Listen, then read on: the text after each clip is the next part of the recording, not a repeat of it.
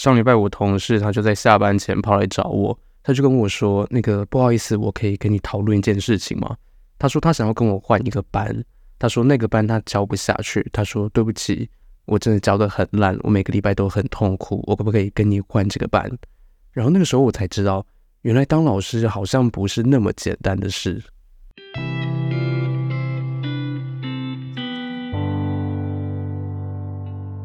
欢迎收听马祖导读，我是彰化主能跟大使。今天这集呢是要分享我如何看待自己在补习班的这份工作，以及为什么我还是没有完全接受自己是老师的这个身份。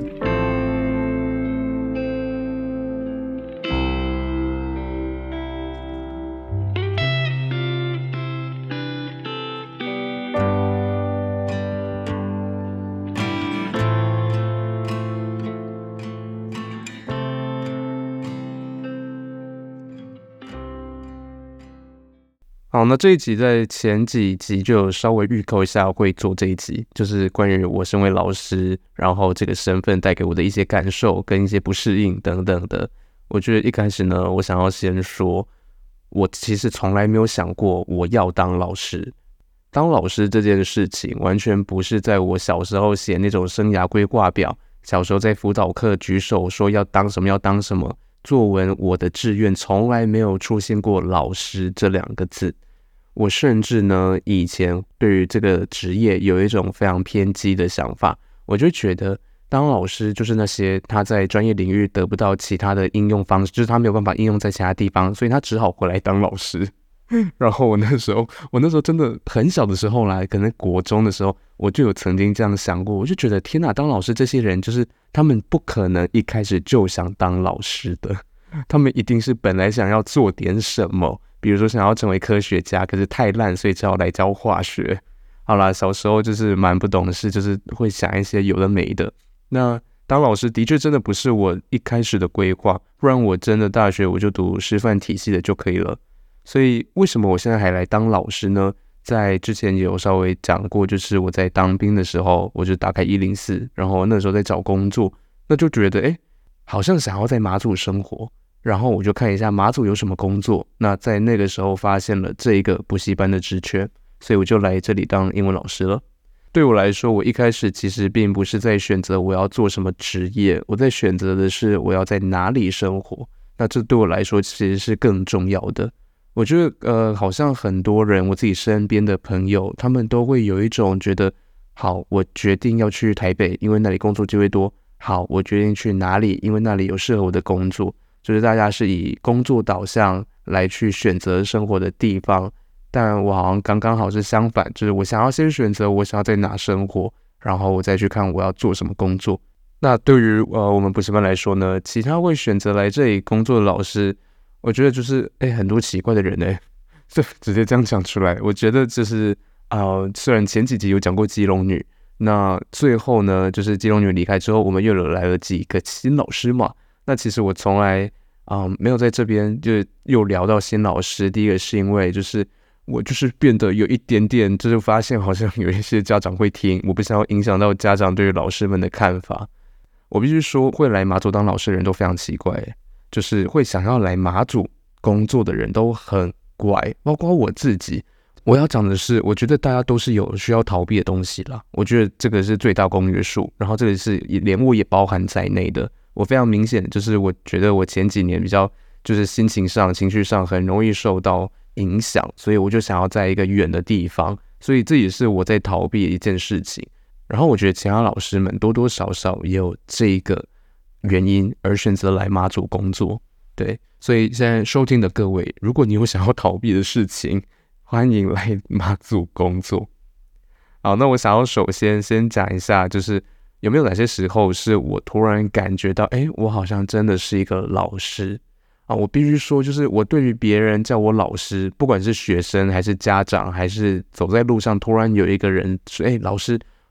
我完全我会觉得很奇怪，就是为什么要为什么要这样叫我？就直到今天，我不时的还是会有这种想法，我完全不把自己当老师。我觉得首先是因为我我对于老师这两个字有一种很。呃，有一种印象，就是那个印象停留在我觉得老师都很严肃，我觉得老师都很无聊，我觉得老师都很没有创意等等的。但是呢，哦，我并不是在描述我成长过程，所有的老师都是这样子。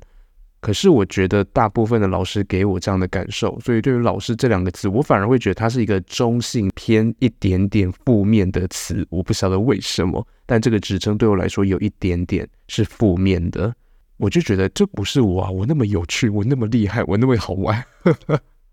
那有一些时候，我还是会觉得，哎，我真的是一个老师哎。有一些时候，比如说。呃，上礼拜就发生一件事情，就是我们某一个新老师呢，他就是教了一个英检班。那这个英检班呢，其实是我跟他一起合上，我上写作的部分，他上口说。那一开始是想说口说比较简单，然后呃，他又是新老师，就让他做比较简单的那个课程，比较比较方便了。上着上着，已经过了超过半学期了，期中考都已经过了。那他就突然跟我说，他就说他好像真的没有办法教这个班。然后他其实，在过程中，就是这个学期一开始，一开始就已经先跟他讲要怎么带了。一开始我就已经把上学期我怎么教这个班的所有的方式都告诉他了。然后他过程中，他好像都一直透露出，哎，我觉得，哎，我不知道怎么教这个学生，我不知道怎么带这些课程，我不知道用什么教材。但是我们教材就是满满的贵纸。然后他就说，哎，他也没有考过，所以他也不知道该怎么办。我说，那你就做一回模拟题啊。他说：“可是那不一样。”我想说，就是我我一直觉得他就在找借口，然后他一直没有好好的、认真的去思考学生到底需要什么，以及他从来没有想过说：“诶，不然我来去呃，把我的教学内容再拿来跟其他老师讨论看看。”就是他从来没有做过这些事情。那因为他又表现得好像很很内缩一个人，就是好像我去跟他讲话，他会觉得很很压力很大。每一次跟他讲话或讨论课程。他都给我这样的感觉，所以我也很难去主动说，哎，我要去就是关心他什么的。加上我跟他的年纪是有落差的，我跟他至少差了十五岁以上，就是对我来说，我会我会有一种感觉，就是我不晓得他会不会介意一个年纪这么轻的人去跟他说你应该怎么做，你应该怎么做。所以诸多原因之下，我并没有很主动的去告诉他，或者是跟他讨论这些内容。那总之呢，呃，这个课程我觉得就是这个英检班，这个他上的这个口说课，他每一次呢，周五他礼拜五的课，然后他要下去之前，他就会就是我是听柜台说的，柜台就说啊，那个那个老师呢，他每个礼拜五要下去，他就会自己在那边叹气，他说，哎，又是礼拜五，哎，又要下去了，然后他那个是那个是他自己。在 murmur 他自己的那个要给自己听的音量，可是殊不知被我们柜台听到了。然后我反正我们就辗转得知这件事情，以及啊、有一天呢，我们在办公室里面在备课的时候，就有个家长进来，然后那个家长进来呢，就开始讨论他儿子的课程啊，他在在在讲一些啊、呃，他觉得他觉得好像上课一些状况如何的。那这个上课的状况，其实指的就是我跟这一位新老师所教的英检初级班这个班级。他就说，他没有提到老师的名字，这个家长并没有提到我或另外一个老师的名字，他就只有说，哦，他跟儿子在聊，然后儿子其实在问说，诶，有没有那个呃哪一天的那个老师的课可以去上？然后他在讲的那个老师是我，他就说礼拜三那个老师，他儿子觉得。礼拜三那个老师好像比较适合他，然后他好像比较学得到东西，大概是这个意思。呃，虽然没有讲到名字，可是其实讲到礼拜几的老师，讲到什么呃之后要去考什么复试，其实对于在办公室的人来说，所有人都知道他在讲那个班，因为我们那一个那一个阶级要考试就只有那一个班，所以我我就会想说，天哪，我隔壁的这个同事，他有没有听出来那个家长在讲什么？然后加上呃，这个班呢，就是他们有一个学生回去就跟他们的爸爸讲说，他觉得上课秩序很差，大家都很吵，然后呃，觉得呃怎么样怎么样怎么样。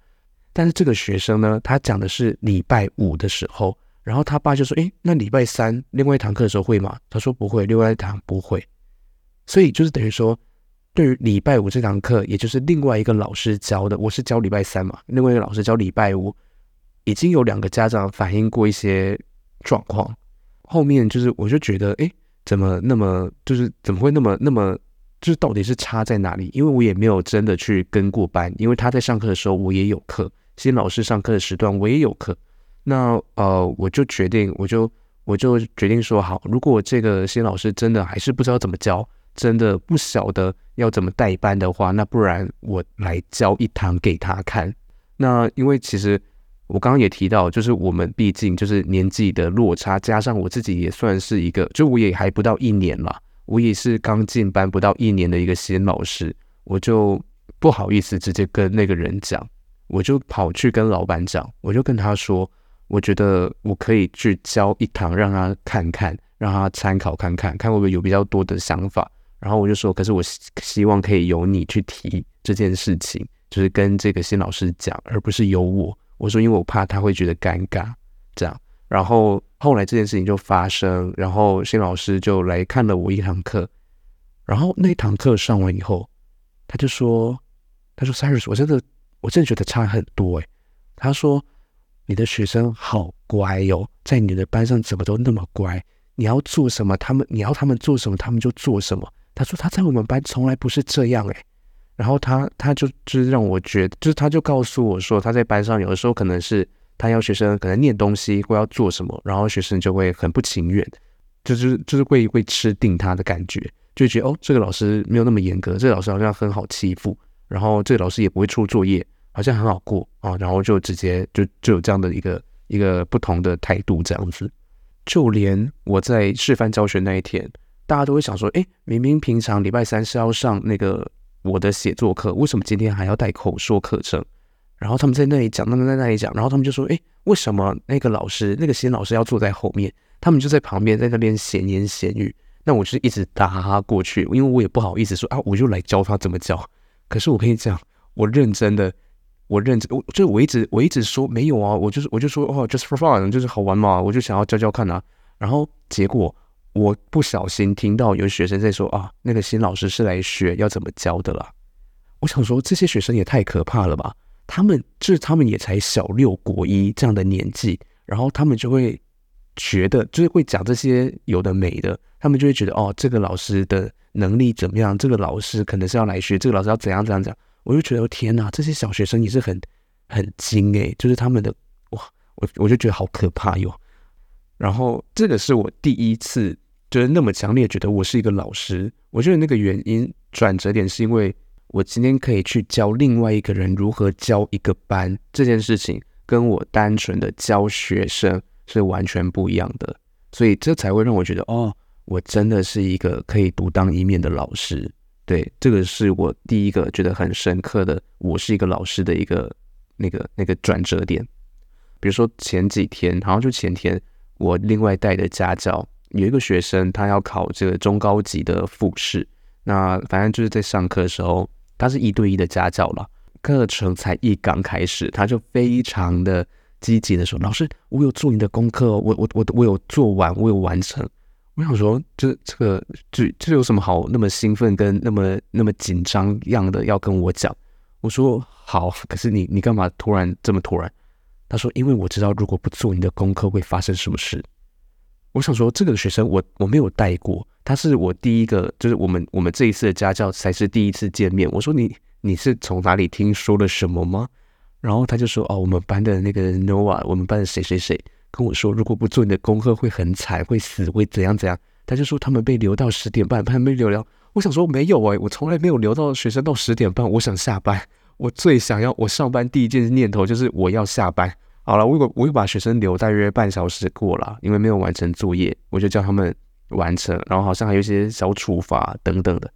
他说：“对，这些我都知道了。”我就说：“是哦，他竟然会，他竟然就是还这样提醒你。”他说：“对啊，而且还不止他讲，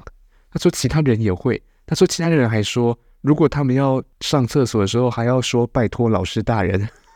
”他们就是。好，我要先说，就是这个是一个年纪比较大的班，他们全部都是高中生，所以我才会这样开玩笑。对，我就会说，我就会说，他们就说我可以上厕所吗？我就说，那你要讲什么？他说拜托老师大人。我说情愿一点再一次，然后他们就他们就会说拜托老师大人。好了，反正就就很好玩。我就是因为这个，就是等下会提到为什么我会想要这样子。OK，为什么我会想要讲这些有的没的这些你知道小互动？那这个也是我我有一种就是我学生会这样说，哎，其他的学生告诉我要要做你的功课，因为你是一个怎么样的老师？这件事情这一个东西让我也觉得，哎，我真的是一个老师，哎，对，蛮有趣的。或者呢，呃，是我上课在讲解一个新的东西哦，或者是我在教如何做一些可能口说或写作的题目的时候呢，他们会很专注的看着白板，看着我，然后最后发出“哦”的那个时候，就会让我觉得啊、哦，天哪，太棒了！就是他们有学到东西，他们有懂一点点东西，我觉得那就是我在追求，我想要看到学生的成长跟那种理解的眼睛亮起来那个瞬间，那个瞬间就会让我觉得。这个工作好值得，所以我必须说，就是在成为老师之前，我根本没有想过，我在我在这个职位上面，我在这个角色上面，我想要获得什么。我是因为开始做了以后，我是开始成为老师，开始教学以后，我得到这些反馈，跟看到这些观察跟反应，我才觉得这是一个有价值跟对我来说是很有成就感的一个工作。这样子，那呃，比如说我刚刚有提到，就是啊、那个呃年纪比较大的那个老师呢，我必须说就是。英文能力跟教学能力没有办法完全画上等号。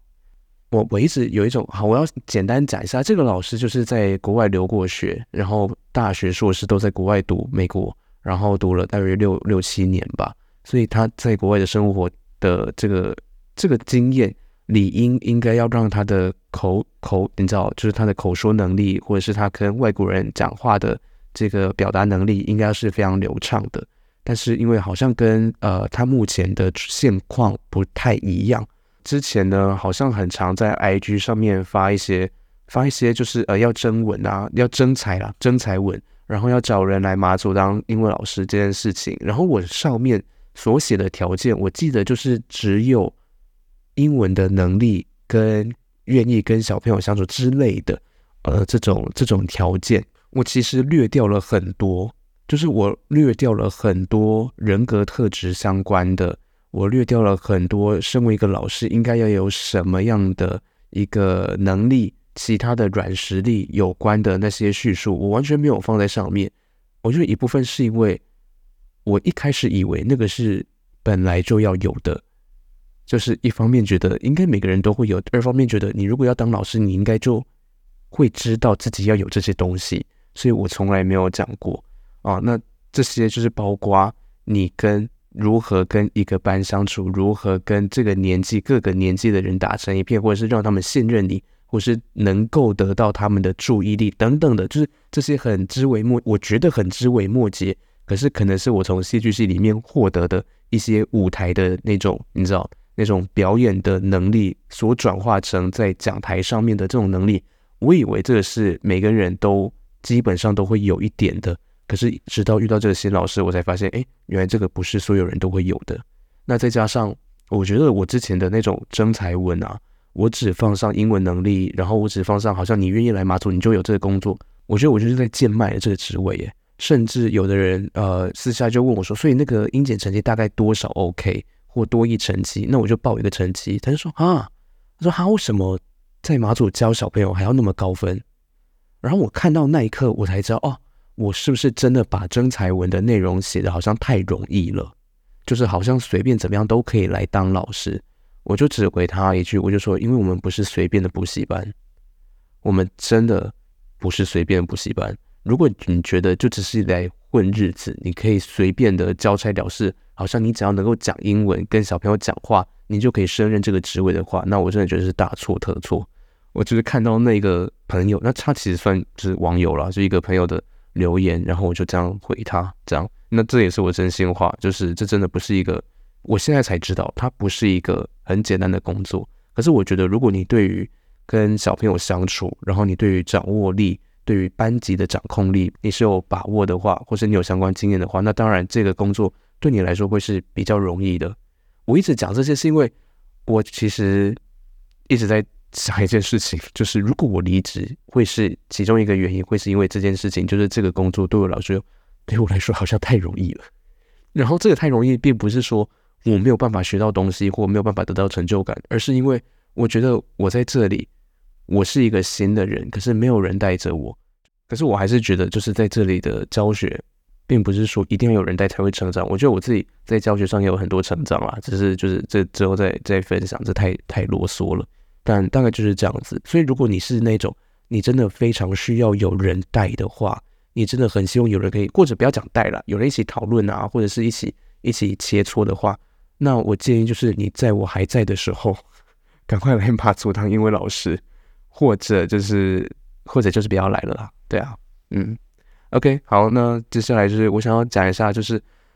我在乎的一些事情，在课堂上。就刚刚呢，我们有提到、呃，我会喜欢跟他们有一些有的没的互动啊，开玩笑啊，讲说要上厕所就要说拜托老师大人这种东西。我觉得这个就是，这是我其中一个很在乎的点，就是氛围，上课的氛围。就是我第一个，我希望他们是喜欢我的。可是这个喜欢我，并不是说我要所有学生都爱我，我要得到他们喜欢，所以我就不给他们功课，我就上课很轻松。这不是我要的，我要的是，我希望自己是他们在航海家遇到对于功课最要求、对于上课态度最要求的一个老师。我希望我自己是这样的一个老师，但是我同时希望他们不会因为这样子而不喜欢我，或者甚至害怕我。我不希望我们是有那么多的距离，所以我很常在课堂上面跟他们。讲一些有的没的，这个上课氛围是我很注重的。那其他的啊、我在乎的一些事情，我最在乎、最在乎的，除了上课氛围，还有一个是学生态度。因为像这个比较大的班呢，我就想讲过一句话：一开始就是还在磨合的时候，就有学生可能是有的学生，因为他们其实是会挑战你的底线的，他们是会想要看看，哎，这个老师到底我可以我可以踩得多深啊、所以他就会呃，可能就是要么就是。跟别人聊天啦，打瞌睡啊，或是真的直接给我趴下来，那其实真的很明显，就是他想要测试看看这个老师可以到什么程度。那当然呢，他遇到了这个不好惹的，我就说很累是不是？我说如果你很累的话，你今天可以请假，没有关系。但如果说呢，你第二次、第三次你还是这样的话，那你其实可以不用来了。我说你有想要学，我才要教。如果你没有想要上课，你可以出去。我没有收这种学生，然后我我讲完，我其实这种话呢，其实是有一点点危险的，就是因为我不知道会不会真的有很冲的学生就就直接离开或怎么样。但当然，如果他真的直接离离开，其实我也没差，就是就是我就会知道，好，那他真的在态度上面，或他真的在意愿上面，他是真的很反抗这堂课的，那至少没有关系，那就这样子。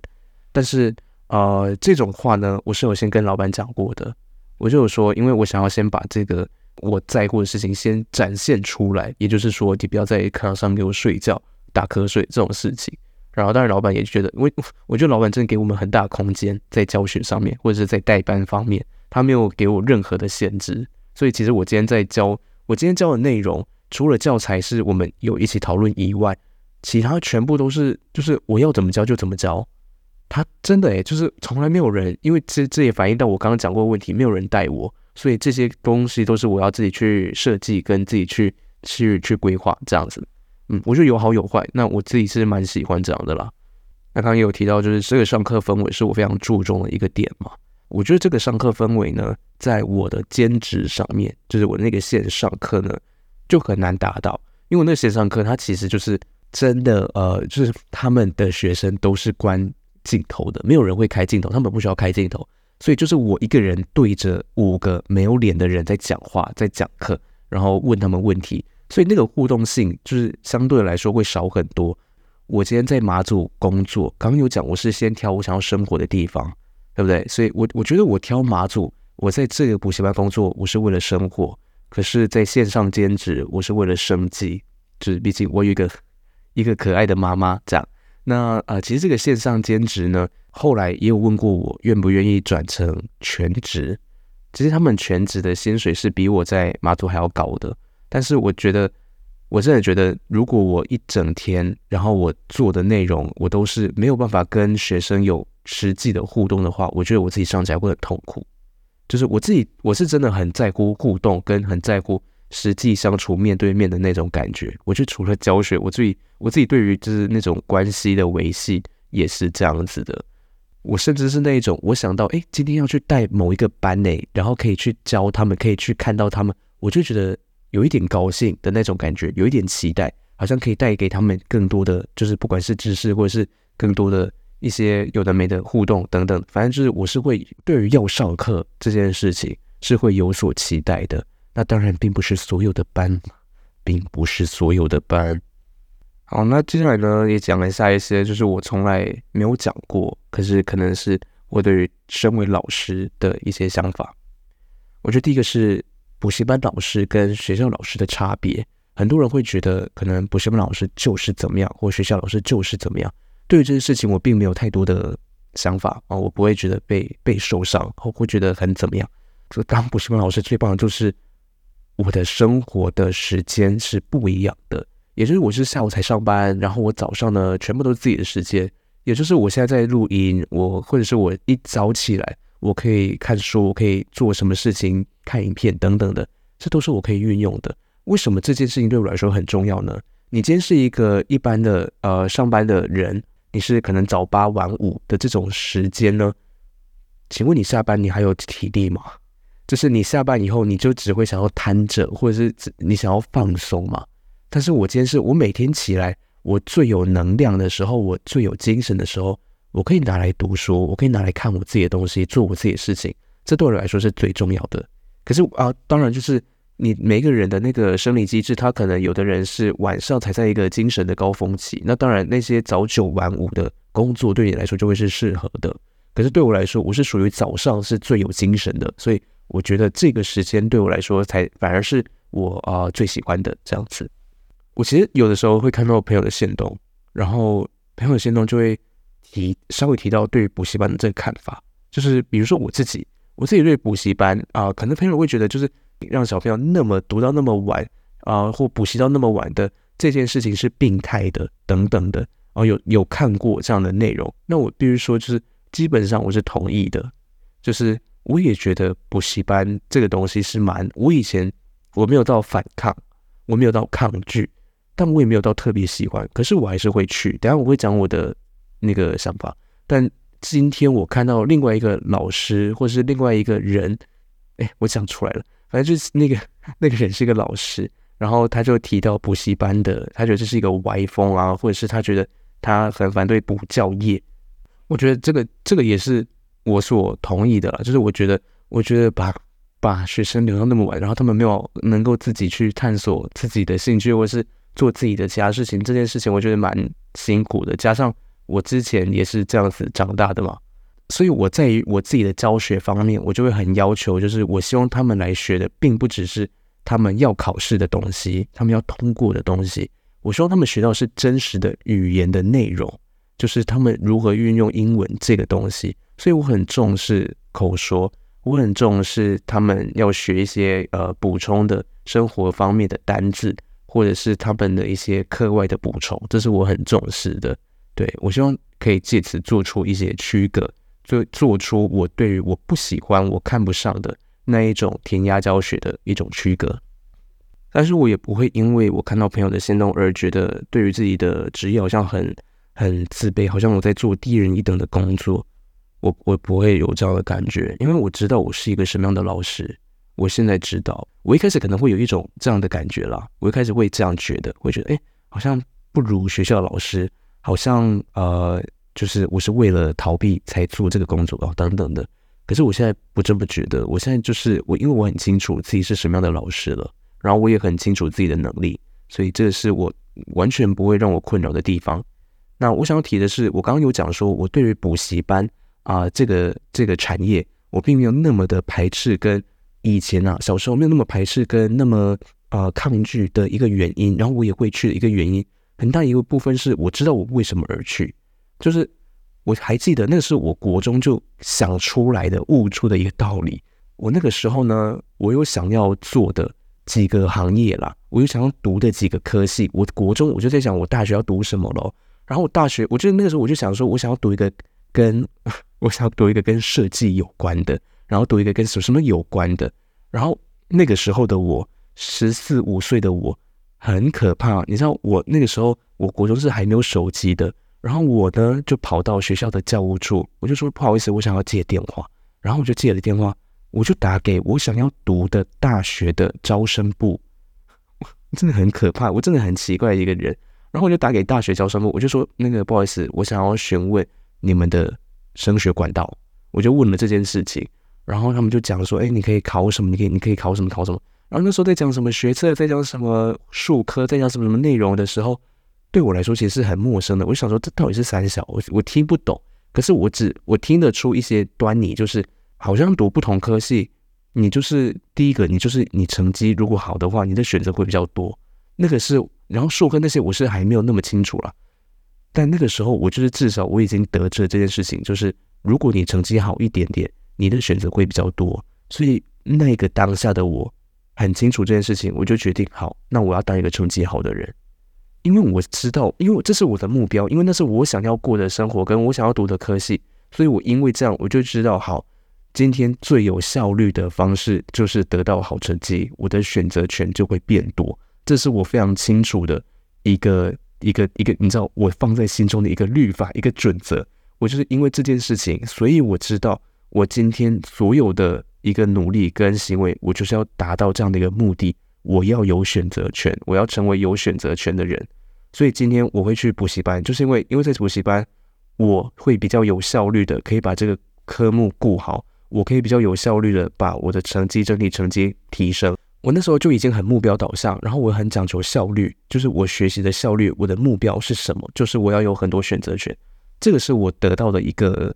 你知道，动力。我觉得每一个人都要去找到自己的，你读书的那个，因为那个时候大家都会有一种感觉，就是我到底是为了什么？大家说，哎，我学这个东西以后用得到吗？以后学得到吗？我觉得那个就是很，那就是很幼稚的想法，那就是很幼稚的想法。当然，他的确可能在生活应用上是。没有太多应用，甚至完全没有应用到的。谁会用微积分啊？在生活中，除了你就是专业的，就是可能不管是什么，你知道一些单位了，一些职位。但对于比其他人不是要走那些领域的人来说，你当然是不会用到微积分啊，你当然是不会用到毕氏定理啊，你当然不会用到一些有的没的。可是这就是我们现在的教育环境。我觉得我那时候很悲观，就是我就觉得说，小时候的我啦，我就觉得说，好，如果我没有办法改善。就是我这个小朋友，我没有办法改变这个教育体系，我没有办法让这个考试机制改变的话，它游戏规则就是这样。那我就要在这个游戏规则里面找到，我要用最有效率的方式来去突破，来去达到我的目的。这样，所以这是我自己找到的一个努力的目标。如果你今天收听的你是可能国中生、高中生，然后你真的不知道自己为了什么而读。你一定要一直去思考这件事情，就是这个事情，你要一直去思考你到底为什么而读？你是为了你想要读某一个科系吗？你是为了你想要呃，你想要成为什么样的人吗？你想要在什么样的领域吗？或者是你想要过什么样的生活吗？举例来说，除了刚刚那个科系导向以外，我最近读了一本就是要如何移民的书，呵呵，就是他有提到，就是如果你要去这个，你想移民澳洲的话呢，你可以。啊、使用技术移民这件事情，那所谓技术移民，就是你在啊、可能你有一个专业的技能，不管你今天是可能你是很会修水电的，或者是你是呃会计领域的，或是你是什么什么领域的某一个专业领域，它并不限于那种很制式型的，有的是非常实作型的，你就是你需要非常有空间概念，你要手很巧，你要计时类型的啦，就是计时方面的那一种东西。呃，对于其他国家来说，如果他们的劳动人口是缺少的话，他们就会愿意开放技术移民，也就是你有这样的能力，然后你符合某些条件的话，你就可以移民到这些国家。那我要讲的就是，如果你今天是一个向往在国外生活的人，甚至你在小小一个你知道可能国国中、高中甚至大学的时候，你就已经觉得，你就已经觉得好，我以后就是要移民，我就是想要有多一个这个机会。然后我对于这些科目我也不排斥，那说不定这就是你可以去选择一个方向，这就是一个你的动力跟目标。所以我讲的是，今天这个我们讲目标，并不是说你只能找一个一个很确切的，我要读什么科系，我要做什么工作这么死板的目标，因为这些东西都是很有可能变动的。你可以想的是很多元的，不管是你想要在哪里生活，你想要过什么样的生活，OK？那你例如你想要过这样的生活，你可能就要有一定的收入条件。那你去看看哪一些工作的收入条件可以符合满足。你对于生活的想象，那这些可以满足的这些科系呢？哪一些是你可以接受，或哪一些是你喜欢的？好，这是你大家可以去思考一些内容。对，所以我觉得就是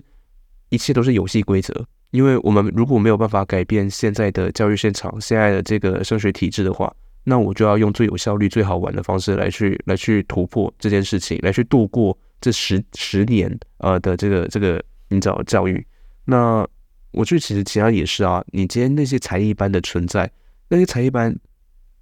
到底到底有多少人是因为兴趣去学的？一定有，可是到底有多少？有多少人是纯粹？我们讲纯粹因为兴趣好了。再来，如果今天你是一个好小朋友，你就是可能国小、国中，然后你被家人送去学一些才艺，小提琴、钢琴等等的，你为的是因为你想要培养小朋友的兴趣，还是你想要他的文化素养、他的文化位阶是有一定程度的？它当然不是那么就是那么分明化的，就是只能有兴趣，只能有文化素养，只能有文化慰藉。它很多时候是混合在一起的。可是我们不能否认，就是我们有时候学一个东西，我们展现出来，就是我们希望有展现出一个样子。我们希望在那个文化位阶，我们在社会阶层里面是比较体面的。这就是有，就是这就是存在，就是对啊。我我突然觉得我讲的太多了，因为我今天还没有进到本周的导读，但其实。我讲的差不多了，这就是我今天想要分享的。那最后呢，呃，回到这补习班，我真的觉得就是很多家长，然后遇过很多家长有很高傲的，高傲到他觉得哦，我就是付钱，你就是应该怎么样怎么样啊。我也有遇过，就是呃，对于小小朋友的那种非常压榨式的，很压力很大的，一来接他就说那个单词背了没，作业写完了没，遇到非常多种家长，然后有很尊重老师的。然后因为刚刚讲过的那种很高傲的，又很高度干预学生的，就反正反正就很有趣啦。这些马祖人，对，所以对于我来说呢，这个工作我真是做的，目前来说都蛮开心。好，那呃，最后我们简单进到导读的部分。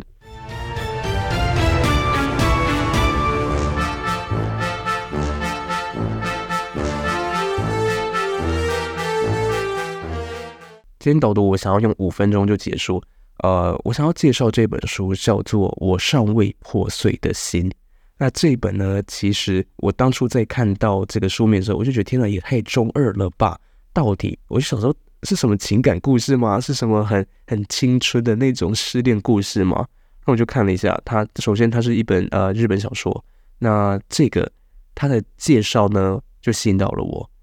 他说我杀了人。然后我好像只要一直逃，躲到某一个很远的地方就好了。他说：“反正我就只是一个即使消失也不会有人留意的泡泡。”好，那这个光是这一段我就已经有几个关键字让我觉得很想要读。第一个是他想要逃，他想要躲在一个很远的地方，然后好像没有人在意他，没有人会留意到他。这几个这三个点就是让我翻起这本书。这本书很有趣，就是。这个主角呢，哦，会爆雷，所以大家大家也知道了，就是我就是要讲那个内容了。这个主角呢，他就是呃过得很混乱，他的生活，所以他就开始抢劫，在路上抢劫，然后他就是过着这种抢了，然后生活一阵子，然后再抢，然后再生活一阵子，然后某一次呢，他抢了，然后他就劫持了一个呃卡车司机，可是卡车司机就趁他睡觉的时候把他踢在路边。殊不知，那个路边呢，非常荒郊野外，然后他就被被留在一个非常非常远的一个村庄里面，然后他就不小心就留在这个村庄，就有人收留他，就一个阿嬷收留他，然后他们就展开一些故事，不是不是爱情故事，可是就是有一些故事。然后他呃，第一个就是他觉得他为什么能够这么相信我，然后为什么这个阿嬷从来没有过问我的身份？然后他在这个地方呢，他就重新的，他一直在拉扯，就是他到底要不要呃洗劫一空，然后就逃离这个地方，要不要抢这个阿嬷的钱等等的。好，他就觉得到底为什么这些人可以这样子接纳我？为什么这些人愿意让我在这个地方生活？然后他们对我的态度为什么能够那么友善？这我必须说，就是日本的小说好像很多都是这种过度正面、过度阳光跟友善。可是我觉得这就是看起来很。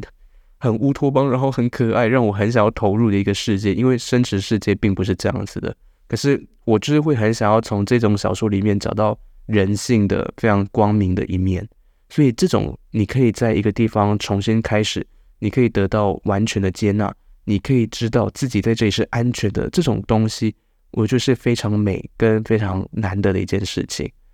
我也觉得，就是我们今天可能不管你今天是要呃，可能升高中、升大学，或者是呃出社会，或者你要转职，这些这些转变，其实也都反映出你是可以到另外一个地方，你是可以到另外一个新的环境，你可以有一点点期待跟改变的。那个期待是，你可以在一个新的环境尝试用不同的方式来去展现自己，来去表达自己，来去成为一个理想中更好的那个自己。劝出这种结尾，天大感。对了，反正呢，我觉得这就是呃，希望这本书呢，如果你对于这种逃离，对于这种想要得到那种完全接纳的这种疗愈感，这本书蛮推荐大家读的。那也建议大家就是要把握每一个新的开始。哦，你今天要转职，你要搬家，你要到另外一个地方生活，或你重新一段新的呃关系，都希望大家可以好好把握每一次的新的开始。那今天的马祖导读就到这边喽，非常感谢大家今天的收听，我是彰化助人南根大使，我们下次再见喽，拜拜。